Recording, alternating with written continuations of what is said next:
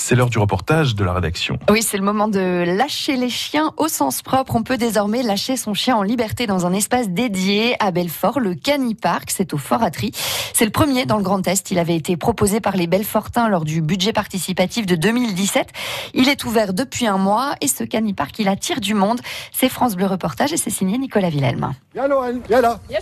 C'est un terrain en L de 4000 mètres carrés dans les remparts du Foratry avec une simple clôture à l'entrée. Les chiens sont comme des poissons dans l'eau.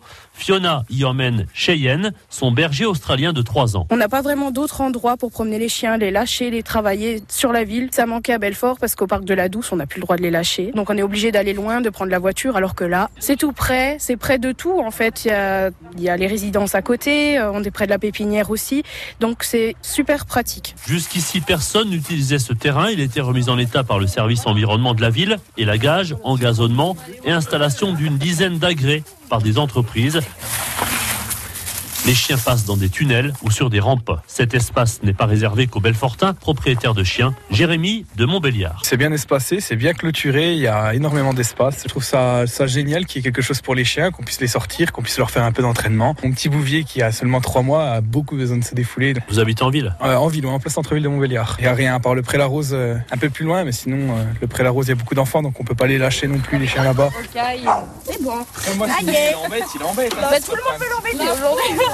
La saison de chasse étant terminée, ce canipark, c'est du bonheur pour Lohan, un Golden Retriever, et son maître Jean-Luc. Je me prépare pour les six mois à venir, de façon à ce qu'il se dépense, pas trop prendre de gras, comme on dit, quoi.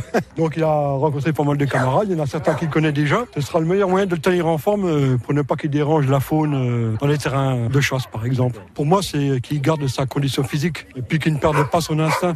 C'est un chien qui est relativement calme, à part là. Seul point noir, le drainage, indique le maître de Lohan. C'est un terrain qui retient beaucoup l'eau. Un nettoyage des pattes s'impose donc avant le retour à la maison. Pour le reste, tout est prévu. Deux bancs, une fontaine et un distributeur de sacs pour les déjections canines. Car ici, le civisme est la règle d'or. Voilà, le Canipark de Belfort, c'est donc au Foratry. C'est en accès libre de 6h à 22h et ce, 7 jours sur 7. À écouter, à réécouter, à voir et à revoir, à lire et à relire sur FranceBleu.fr.